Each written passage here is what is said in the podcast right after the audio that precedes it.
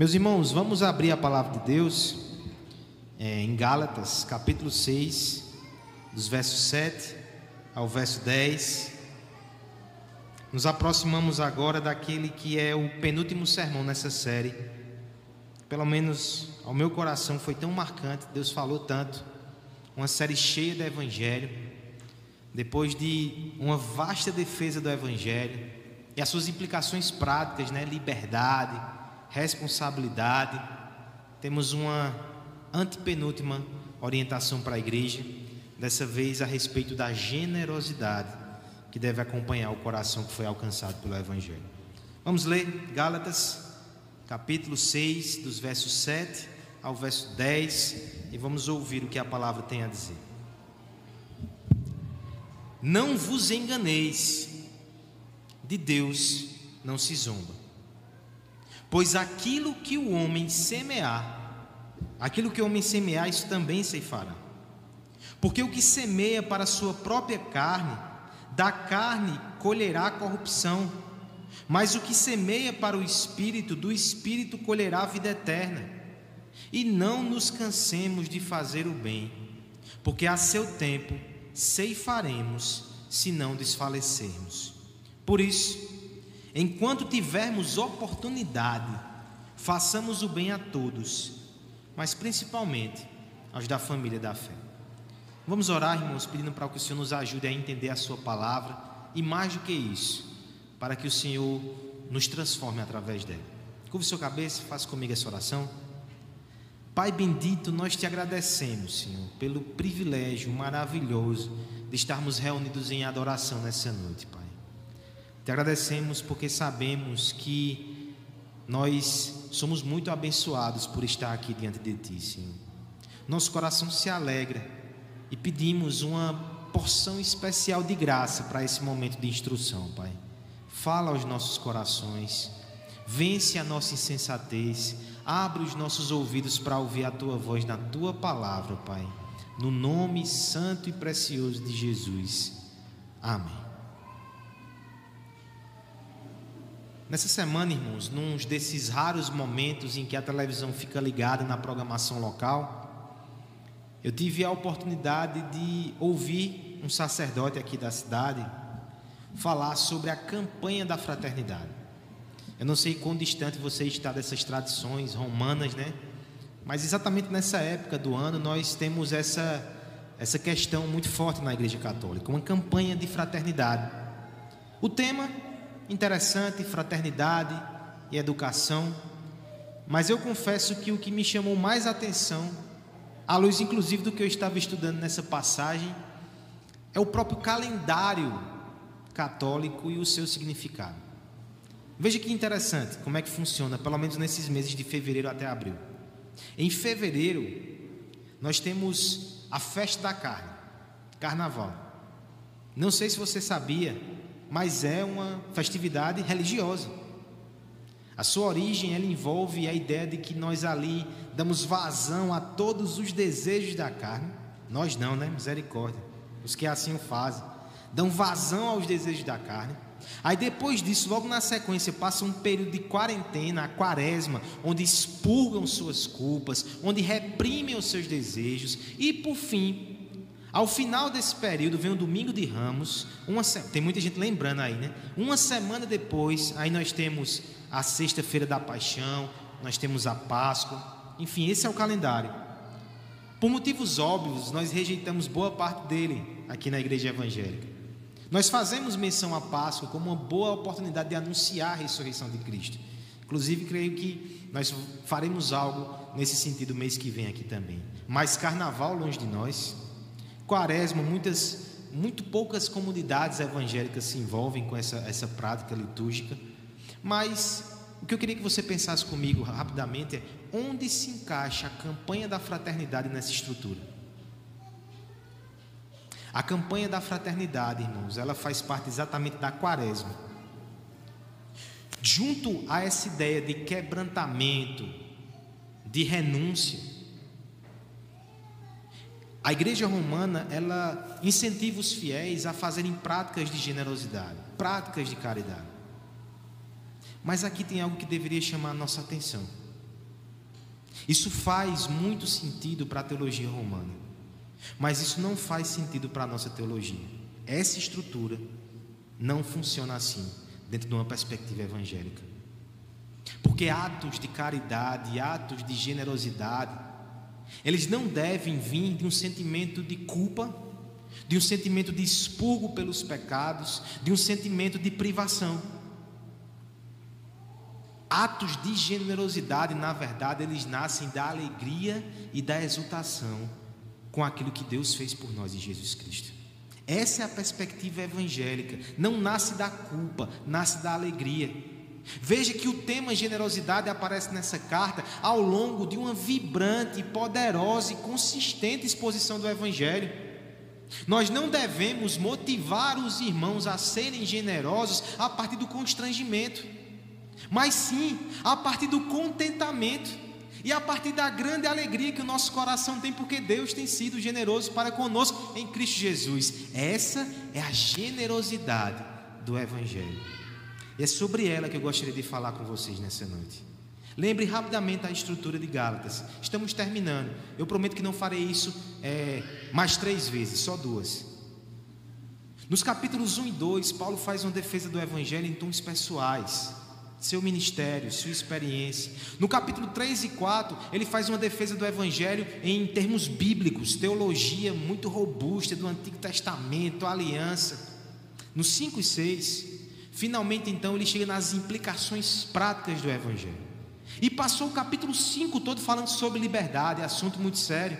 Há 15 dias atrás entramos no capítulo 6 e do verso 1 ao 6, Paulo fala sobre responsabilidade. Somos responsáveis uns pelos outros, por nós mesmos, pelo ministério da palavra. E hoje, de forma fluida, ele chega na questão da generosidade.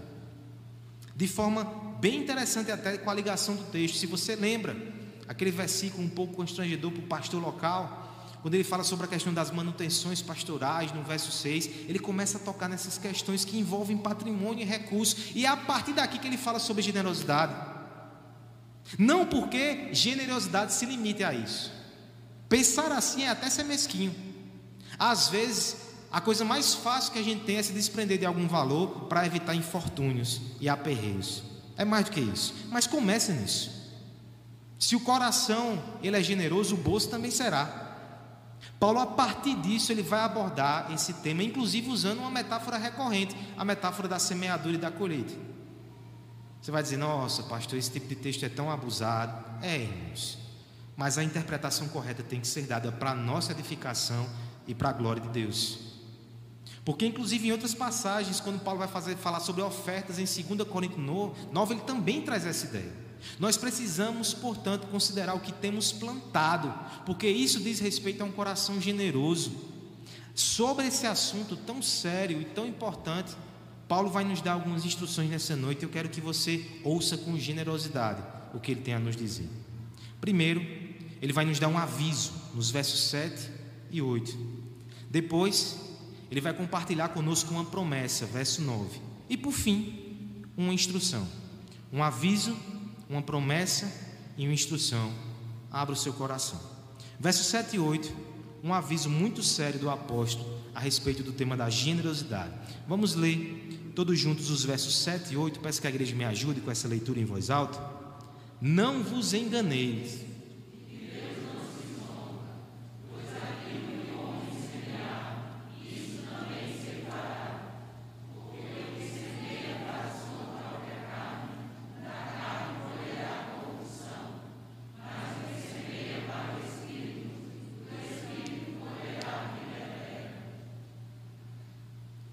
você, quão opcional são as questões de generosidade ou caridade? Muitas vezes nós temos a impressão que, no que diz respeito à justiça, a não fazer o mal, isso é um mandamento. Não há negociação quanto a isso. Nós devemos ser justos e retos. Mas no que diz respeito a fazer o bem ao outro, existe uma certa, um certo espaço aí de de subjetividade. Quando na verdade a palavra ela coloca também em termos muito sérios isso. Essa semana eu fui lembrado de um texto que li há um tempo atrás, é, irmã Kathleen compartilhou Justiça Generosa de Tim Keller, né? Ele faz uma exposição bíblica ali no Antigo Testamento. Ele vai dizer que a questão da generosidade não é uma opção para o crente, é santidade. Tal qual ser injusto desagrada a Deus, não ser generoso também desagrada. E o texto ele tem tons alarmantes assim. Ou não lhe chamou a atenção o jeito que esse texto começa? Não vos enganeis.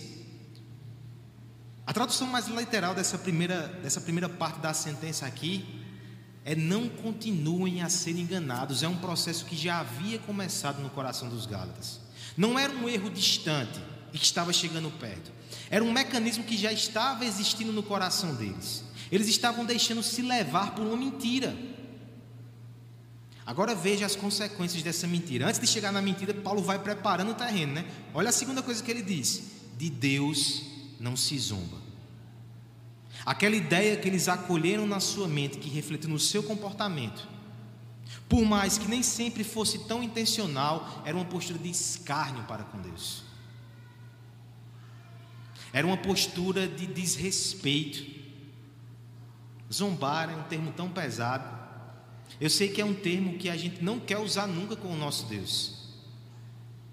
Isso parece coisa de pessoas que não têm um pingo de piedade. Mas Paulo está falando para a igreja: cuidado para não zombar de Deus. E não se engane. Sabe como esses irmãos estavam zombando de Deus? Eles estavam ignorando, menosprezando a lei da semeadura. É isso que diz o verso 7.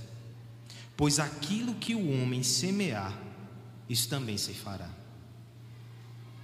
Lei da semeadura às vezes parece estranho para nós, especialmente numa carta que está cheia de evangelho, né? Que a gente sabe que a gente planta muito mais do que a gente, que a gente colhe muito mais do que a gente planta. Que a gente sabe que a gente recebe o que não merece. Mas será que não é em, em contextos como esse que essa advertência ela cai tão bem? Porque às vezes, ouvindo muito sobre a graça de Deus, sobre aquilo que Deus faz, o nosso pecado pega uma verdade preciosa e torna ofensa a Deus, quando nós simplesmente agimos, pressupomos, entendemos que não importa o que eu faça então. Se Deus está me abençoando e se Ele garante a minha colheita, não importa a forma com que eu vou viver, não importa a semente que eu vou plantar, só que nós precisamos entender, irmãos, que isso é mentira. Isso é engano e isso ofende a Deus. Nós ofendemos a Deus quando procedemos dessa forma. Veja que ele vai descrever no verso 8 esse mecanismo com mais palavras. Porque o que o homem semeia para a sua própria carne, colherá corrupção. Veja esse primeiro, essa primeira atitude que é recriminada. É alguém que recebe sementes da parte de Deus mas onde ele investe essas sementes, onde ele investe os seus recursos, seja dinheiro, seja tempo, seja esforço, ele investe na carne, e a ênfase do texto é na sua própria carne. O ponto aqui é que este homem, que esta pessoa, está voltada somente para si, para os seus interesses. O que é que essa pessoa espera colher? O texto vai dizer que ele só vai colher corrupção. Se os nossos olhos e os nossos esforços e os nossos recursos estão voltados somente para as coisas do tempo presente, essas coisas elas são corrosivas. Essas coisas elas são finitas. Essas coisas elas são fungíveis. Nós não podemos nos apegar a isso. Nós iremos passar o tempo todinho é, em torno de bens que no final não vão ficar, não vão permanecer. A gente só vai colher corrupção, frustração, futilidade. Se todo o nosso esforço são para coisas passageiras, se todo o nosso investimento são em coisas egoístas e carnais, nós não vamos ter uma colheita espiritual. Deixa eu falar muito claro ao seu coração nessa noite. Você espera ser um homem cheio do Espírito, uma mulher piedosa, você espera ter filhos santos, cheios de Cristo, você espera ter uma igreja vibrante, você espera alcançar pessoas para Cristo, mas você não dedica seus esforços, seus recursos e seu tempo nisso, eu preciso ser muito claro: isso não vai acontecer. E não porque Deus não seja poderoso, nem tampouco seja glorioso, mas Ele não permite ser zombado. É uma postura de olhar para Deus e dizer: Eu não me importo com seus mandamentos, eu não importo com os caminhos que você deu, isso é desrespeito a Deus. Você percebe que a gente pode fazer isso até sem intenção muitas vezes? Esperar coisas de Deus, mas não agir conforme Ele manda, é zombaria. Veja o segundo exemplo. Vem uma palavra melhor. O que semeia para o espírito, do espírito colherá a vida eterna. E aqui, meus irmãos, que nós não pensemos em termos de salvação. Gálatas é muito claro ao nos dizer que a salvação vem por Cristo. Mas a ideia é que quanto mais eu invisto em coisas espirituais, quanto mais eu invisto recursos e esforços no reino de Deus, quanto mais eu sou generoso com a vida espiritual dos meus irmãos, mais eu colho também vida eterna. Eu não colho só a vida do povinho agora. A Bíblia está cheia de relatos de pessoas até que perderam vidas no processo de santificação, mas o ponto é eu colho uma vida melhor. Eu colho uma vida que vem do céu. A presença do Espírito vai ser mais forte na minha alma. Isso vai me fazer estar mais próximo de Deus. E se é isso que você quer, meu irmão, a palavra é muito clara: não zombe do Senhor, mas o obedeça e invista o que você tem. Invista o seu tempo, o seu recurso, o seu coração no reino de Deus. Eu me lembro aqui de C.S. Lewis, quando ele, na sua sagacidade, vai dizer que todo pecado é um sacrilégio. Todo pecado é um sacrilégio. Porque é uma distorção da energia que Deus soprou em nós. É envenenar o vinho que Ele decanta em nós. É assassinar uma melodia que Ele está escrevendo. É fazer uma caricatura do retrato que Ele está pintando com tanto carinho. Todo pecado é um sacrilégio. Mas esse especial, de receber bênçãos, de receber dádivas, de receber palavra e instrução, reter, guardar, não dar para o reino e não dar para os meus, meus irmãos, é zombaria terrível. Veja, uma coisa seria se eu estivesse falando com você que está longe de Deus e que não ouve o que Ele tem dito na Sua palavra. Mas se você está semanalmente sendo instruído e sendo alimentado, o que é que você tem feito com essas sementes?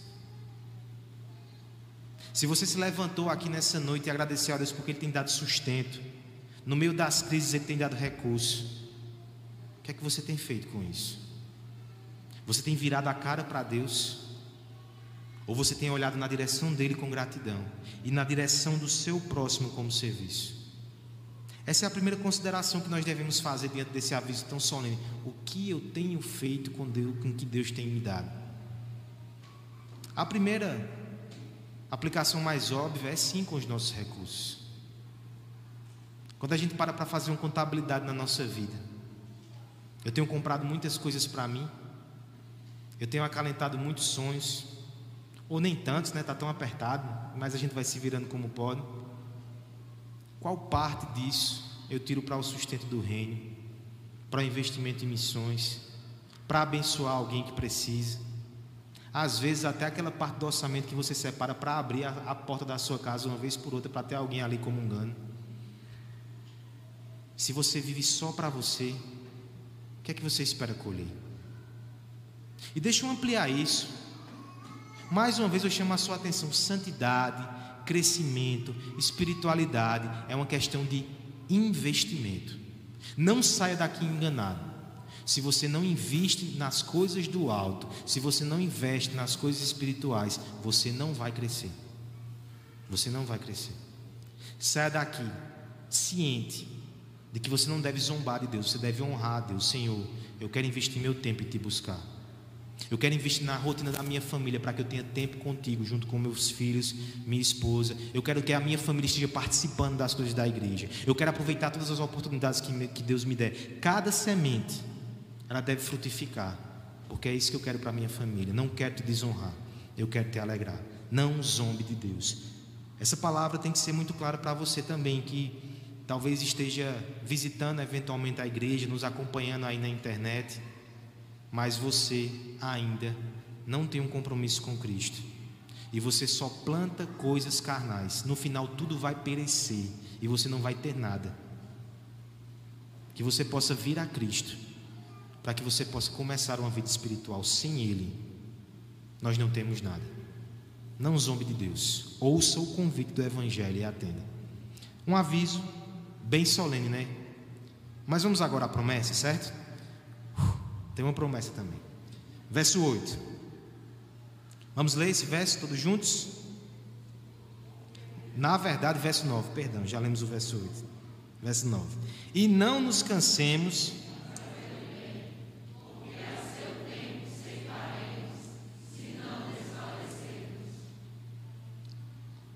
Deixe de ser besta. Qual a última vez que você ouviu alguém falando assim por causa de uma postura cristã que você assumiu? Se faz muito tempo, talvez você está precisando semear mais para o Espírito. Porque nós somos considerados bestas quando a gente perdoa as ofensas. Nós somos bestas para o mundo quando a gente não se vinga, mas entrega a Deus as questões. Nós somos considerados bestas quando somos mansos, quando servimos, quando nos doamos, e às vezes parece que as pessoas nem reconhecem. É claro que o mundo vai dizer: que besteira. Só que às vezes até o nosso coração faz isso também, né? Bora confessar pecado. É por isso que na prática do bem, na prática da generosidade, na, no investimento na vida dos outros e do reino, a gente precisa de um fortalecimento muitas vezes. A gente precisa de uma promessa. Essa provisão também está aqui no texto do apóstolo Paulo. E não nos cansemos de fazer o bem. Pega a figura agrícola de novo, certo?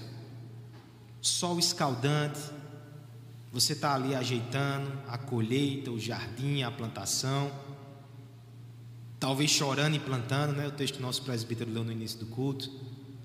O cansar, o fadigar-se, é uma possibilidade enorme. Lá na nossa casa nós temos um jardinzinho pequenininho, dois, né?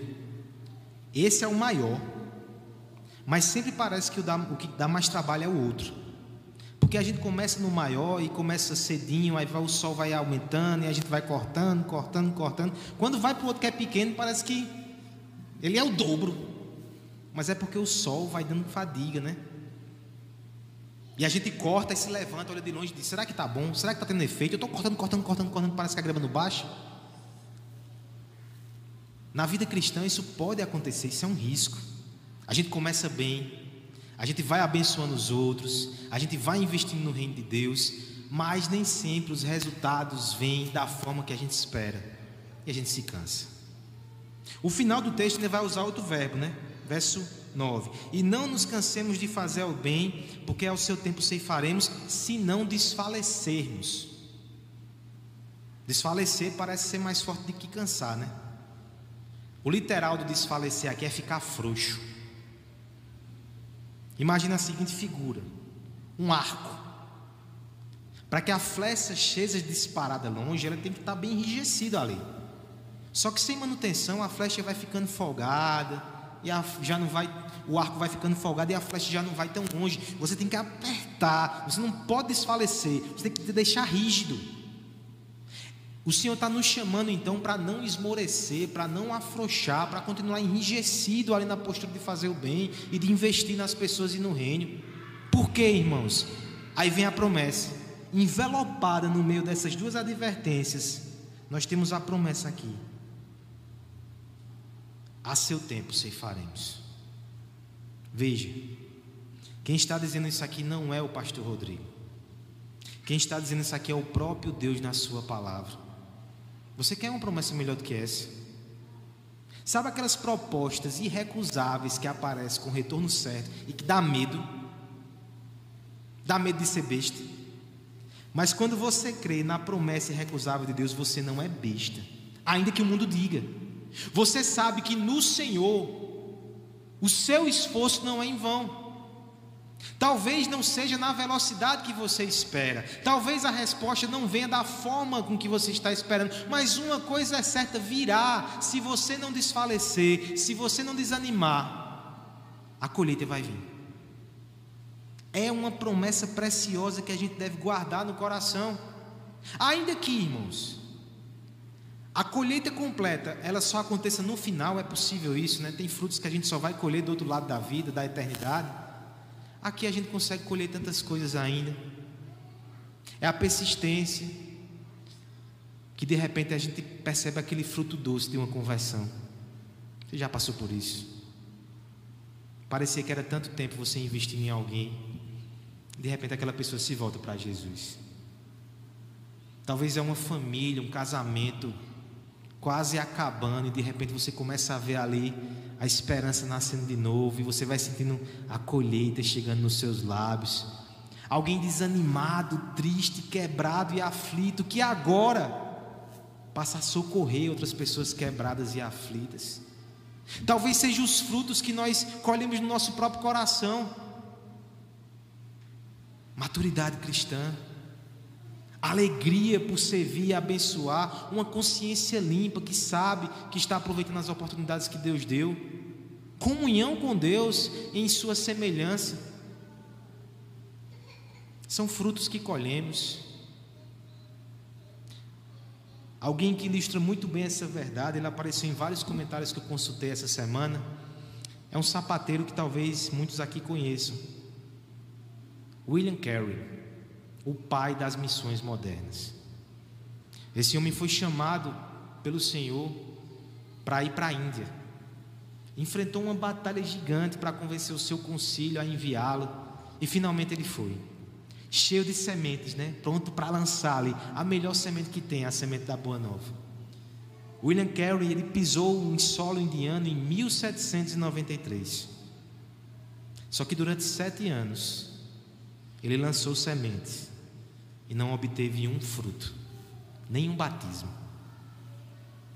Em um desses momentos ele escreve para os seus mantenedores, porque pensa, o desânimo bate nele, mas possivelmente batia também quem mantinha a sua obra, em quem plantava sementes de investimento também nisso. Ele diz o seguinte numa carta: Eu me sinto como um fazendeiro se sente sob sua colheita.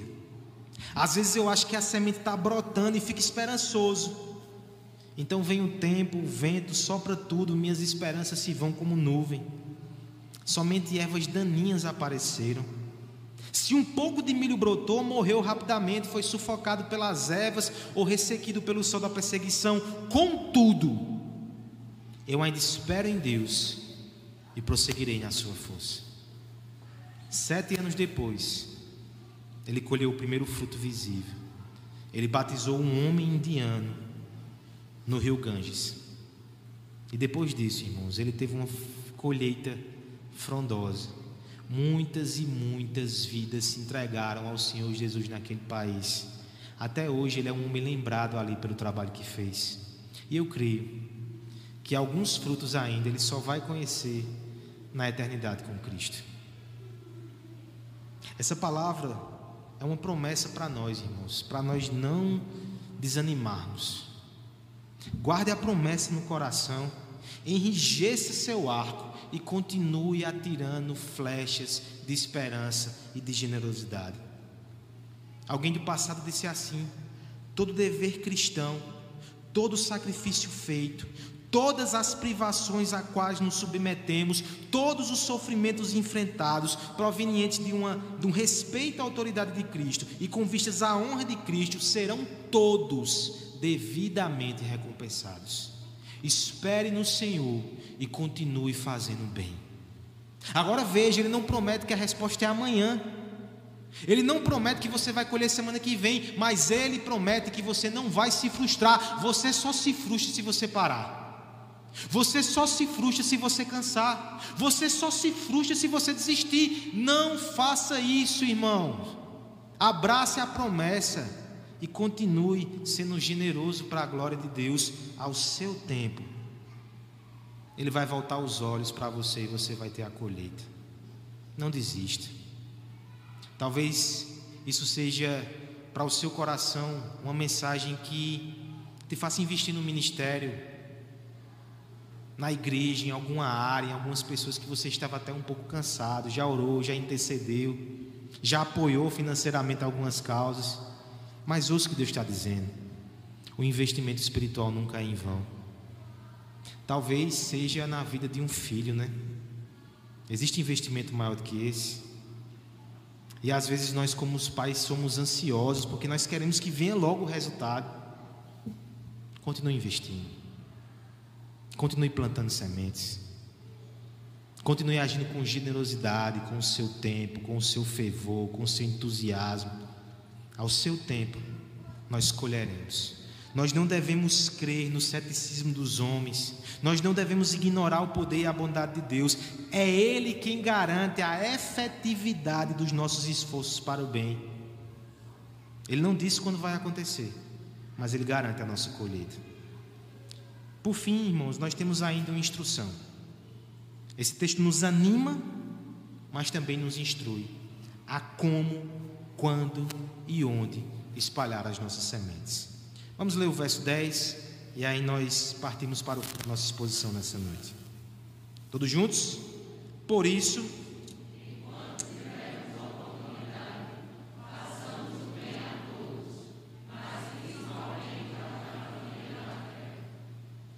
Fazer o bem nem sempre é tão simples. Isso está longe de ser uma postura escapista, mas nós temos recursos limitados. Às vezes nós podemos colocar os pés pelas mãos, querendo fazer o bem, nós atrapalhamos mais do que podemos. Nós precisamos então, além de, uma, de um severo despertamento para fazer o bem, nós precisamos também de promessas para nos animar e nós precisamos de orientação. Ajuda-nos, Senhor. Por onde começar? Como agir? Onde investir? E Paulo termina então o seu texto falando sobre isso. Primeira questão, nós temos aqui o elemento da oportunidade. Por isso, enquanto tivermos oportunidade. Em outras versões, essa palavra é traduzida por tempo, porque na verdade o termo usado aqui para tempo é Cairon, que vem do Cairóis, que vem da loja do shopping. Cairóis diz respeito à oportunidade, à ocasião, não é o tempo cronológico, não. Um minuto, dois minutos, três minutos, é o tempo da bola. Só sei disso teoricamente, quando o zagueiro dá o corte. É o pico da onda, só sei isso teoricamente.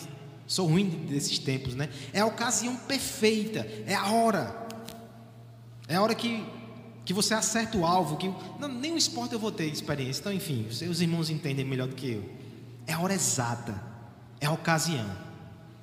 Aqui nós temos duas interpretações desse texto. A primeira é que nós devemos estar atentos às portas que Deus abre. A gente não vai conseguir fazer tudo de uma vez, não vai conseguir abençoar todo mundo de uma vez, mas Deus abre portas o tempo todo, a gente só precisa estar atento. Mas também existe um significado até escatológico aqui. Enquanto a gente tem a oportunidade de planta, porque tem hora que não se planta mais, quando chegar a grande colheita da vida. Quando terminar essa vida, quando Cristo voltar, ninguém vai plantar mais, só vai colher. Então, enquanto você tem, vai e planta. Eu penso que a gente não precisa entrar numa trincheira, não. As duas coisas são verdade. O tempo é limitado. A hora de plantar é agora. Aproveita a oportunidade e sai plantando, irmão. Sai investindo. A parte B do verso fala sobre isso, abençoar a todos, então tem esse senso de urgência. Mas a parte final também fala na questão da sabedoria, de avaliar os momentos, porque vai falar inclusive sobre ordens de preferência. Eu creio que tem que ter as duas coisas: senso de urgência, mas também sabedoria e oportunidade. Veja as instruções agora. Primeiro, um chamado geral. O chamado geral é para, enquanto tivermos oportunidade, fazer o bem a todos. Nós não somos chamados a uma postura tribal, uma postura de gueto, a olhar somente o nosso umbigo e os umbigos daqueles que dividiram cordões umbilicais conosco, nossa família. Na verdade, abençoar e ajudar a família é o mínimo. Paulo vai dizer que até ímpio faz. A gente tem que fazer mais do que isso. Nós devemos estar atentos à oportunidade de fazer o bem a todos. E agindo assim, Imitaremos o nosso Pai Celestial, porque Ele manda chuva, Ele manda sol sobre justos, sobre ímpios. Nós devemos ter esse coração. Nós devemos ajudar primeiro e perguntar depois, parafraseando aí um termo. Nós devemos nos tornar o próximo dos outros e tudo aquilo que nós queremos que os outros nos façam, nós queremos, nós devemos fazer primeiro. Essa é a lei áurea de Mateus 7:12. Lembre do Sermão do Monte. Veja só. Jonathan Edwards dizia que o pecado ele encolhe o coração. A gente só pensa na gente, né? Mas a graça, prepare-se, ela dilata. Você cuida não só do seu interesse, você cuida do seu irmão e você cuida do mundo se possível for, aqueles que chegam diante de você com necessidade, você precisa abençoar. É John Wesley que dizia: enquanto puder, faça todo o bem possível, de todas as maneiras possíveis, a todos a seu alcance. Esse é um chamado geral para o cristão. Mas veja, existe outro lado também. Existe uma certa ordem de preferência, como se o Senhor dissesse: nem sempre poderemos fazer tudo. Se tivermos que escolher, se tivermos que optar, siga uma ordem de preferência, e a ordem de preferência está aqui no final do texto, mas principalmente aos da família da fé. Sabe aquela situação caricata de alguém que diz que quer mudar o mundo, mas não ajuda ninguém dentro de casa? Aquela pessoa que parece ser um bastião de generosidade, mas não se move na direção de abençoar ninguém que está do seu lado, seus pais, suas mães, sua mãe, seu irmão. O princípio aqui se aplica à igreja também. Nós não podemos ser extremamente comovidos com a miséria lá fora e devemos ser, mas ao mesmo tempo, mas ao mesmo tempo ignorar necessidades aqui de quem se fez irmão através de Cristo. Nós somos um corpo e como tal as feridas também devem ser compartilhadas. O choro do mundo não deve nos deixar surdo para o choro de irmãos aqui que precisam de ajuda. Primeiro, comece em casa. E assim a gente imita o nosso Pai também. 1 Timóteo 4,10 vai dizer que Deus é salvador de todos, salvador no sentido de socorro, mas especialmente dos fiéis. Que você tenha uma disposição de ajudar a todos, mas primeiro os seus irmãos em Cristo primeiro seus companheiros de combate, primeiro a sua família da fé. Isso é uma boa orientação para alguns dilemas que podemos passar. Eu me lembro, por exemplo, de, uma, de um agrupamento de homens, hobbits, anões, Senhor dos Anéis, você já deve ter visto. No segundo livro da saga, O Retorno do Rei, aquele grupo é dividido. Os hobbits vão embora, são levados e aquele grupo ali agora só tem um anão, só tem Aragorn, e ele se coloca diante de um dilema. Ou ele vai atrás dos pequenos hobbits para resgatá-los, ou ele se junta aos outros homens na grande batalha que vai acontecer nas minas. É um sério dilema, né? Eu vou atrás daqueles pequenos que andaram comigo, ou eu vou para a luta, que está todo mundo esperando por mim, o sofrimento da minha geração. Depois de uma certa angústia, o líder daquele agrupamento resolve ir atrás dos hobbits. Ao longo da jornada, ele descobre que eles estão bem. Mas não foi em vão aquela a sua atitude. Depois, eles encontram com Gandalf. Ele diz que eles agiram corretamente e os encaminha agora para a grande batalha. A disposição correta foi aquela. Quem luta ao nosso lado precisa do nosso cuidado. Ainda que existam outras tantas questões, eu tenho que cuidar do povo que Deus me deu para ser irmão. Essa é uma instrução para nós. Enquanto puder, faça tudo, mas não esqueça de quem está perto de você. Veja, irmãos, que aqui nós temos um retrato do cristão. O cristão é alguém que se preocupa. O cristão é alguém que sai de si mesmo e vai na direção do outro. O cristão é muito mais do que alguém que participa de programas da igreja, de eventos da igreja, ele é alguém que se doa, ele é alguém que serve, ele é alguém que abençoa. Ele é alguém que abençoa as pessoas lá de fora com seus recursos e não simplesmente porque quer trazê-los para a igreja, mas porque se preocupa com eles. Se preocupa ao ponto de alimentar o corpo e pregar o evangelho para a alma. E uma vez que essas pessoas são inseridas no corpo, o cuidado não acaba, ele aumenta, ele triplica, porque agora é sangue do seu sangue e osso da sua, da, da sua carne, dos seus ossos. Depois que somos feitos famílias em Cristo, nós temos compromisso com a alegria, com a tristeza dos nossos irmãos. Existem palavras muito sérias a esse respeito. Deixa eu compartilhar só uma. 1 João 3,17. Ora, aquele que possui recursos desse mundo e vi seu irmão padecer em necessidade e fechar-lhe o coração, como pode permanecer nele o amor de Deus? Estamos chegando aí em tempos difíceis, em tempos de crise.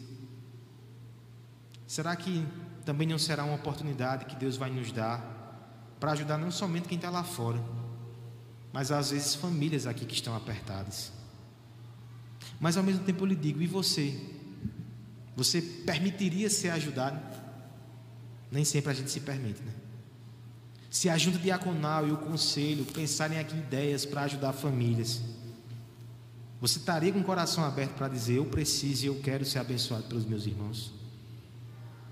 Não só com recursos, né? Às vezes a gente não aceita que alguém nos ajude nas nossas fraquezas. A gente não abre a guarda, a gente não aceita ser ajudado. Isso tem que acabar, irmãos. Essa deve ser uma comunidade de generosidade. Isso tem que nos marcar. Deus não deu sementes para a gente ficar guardando em depósitos. Todos os dias que você olhe para as suas mãos e perceba o tanto de semente que Deus lhe deu, diga: Eu preciso espalhar isso. Eu preciso abençoar. Eu não quero ajuntar tesouros aqui nessa terra. Eu quero ajudar tesouros no céu. Eu quero investir no reino. Eu quero investir nos meus irmãos. Esse é o tipo de palavra que nos instrui, nos desafia mas pode até nos fazer desfalecer, né? Quando a gente olha para o tanto que precisa melhorar ainda. Mas eu quero lhe convidar nesse instante a concluir essa palavra, olhando não para nós, mas olhando para aquele que é a generosidade encarnada de Deus, aquele que se fez semente, que foi pisado e que garante para nós a colheita da vida eterna, Jesus Cristo. Abra sua Bíblia no, no, no texto de Isaías, capítulo 61. Esse texto veio ao meu coração durante os estudos aqui nas quintas-feiras sobre o ministério do Messias e o mistério do ministério do Espírito Santo. Ele tem algo muito interessante aqui sobre colheita. Façamos agora conforme nos recomendou um homem do passado. Toda vez que você olhar para o seu coração e ficar desanimado, e não tem como olhar para esse texto e não ficar desanimado, porque nós estamos longe de ser aquilo que deveríamos ser. Quando a gente olha para nós mesmos, nós temos que olhar dez vezes para Cristo e perceber que nele nós temos o que precisamos. O Salmo 61 é aquele texto que começa com a promessa de Cristo que vai vir pregar aos pobres. Tem tudo a ver com generosidade, né? Leia comigo os primeiros versos, acompanhe a leitura. O Espírito, Isaías 61.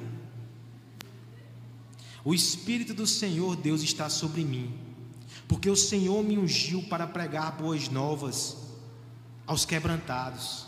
Enviou-me a curar os quebrantados de coração, a proclamar libertação aos cativos, a pôr em liberdade os algemados, a pregoar o ano aceitável do Senhor, o dia da vingança do nosso Deus, a consolar todos os que choram e a pôr sobre os ombros em Sião que estão de luto uma coroa em vez de cinza, olhos de alegria em vez de pranto, vestes de louvor em vez de espírito angustiado, a fim de que se chamem cavalos de justiça, plantados pelo Senhor e para a sua glória. Veja que generoso esse Cristo é.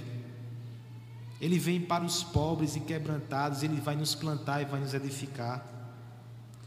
Veja o final, irmãos, desse texto, verso 10. Olha o que ele vai nos dizer regozijar-se-ei muito no Senhor. A minha alma se alegra no meu Deus, porque me cobriu de veste de salvação e me envolveu com um manto de justiça, como o noivo que se adorna, como noiva que se enfeita com suas, com suas joias. Deus está preparando esse Messias. E o que é que ele vai fazer? Verso 11: Porque como a terra produz os seus renovos, e como o jardim faz brotar o que nele se semeia, assim o Senhor Deus fará brotar a justiça do louvor perante todas as nações. Cuidamos dos nossos jardins, espalhamos as nossas sementes, mas o trabalho maior já foi feito por Cristo. A colheita final, escatológica, de salvação é garantida por Ele. E é nele, Jesus Cristo, que surge a verdadeira generosidade. Que não vem do constrangimento penitencial, da vergonha, da culpa, mas sim da gratidão e do encantamento exponencial com aquele que se fez pobre por nós, que doou muito mais do que riquezas materiais, mas doou de si mesmo, a si mesmo, para nos fazer rico nele.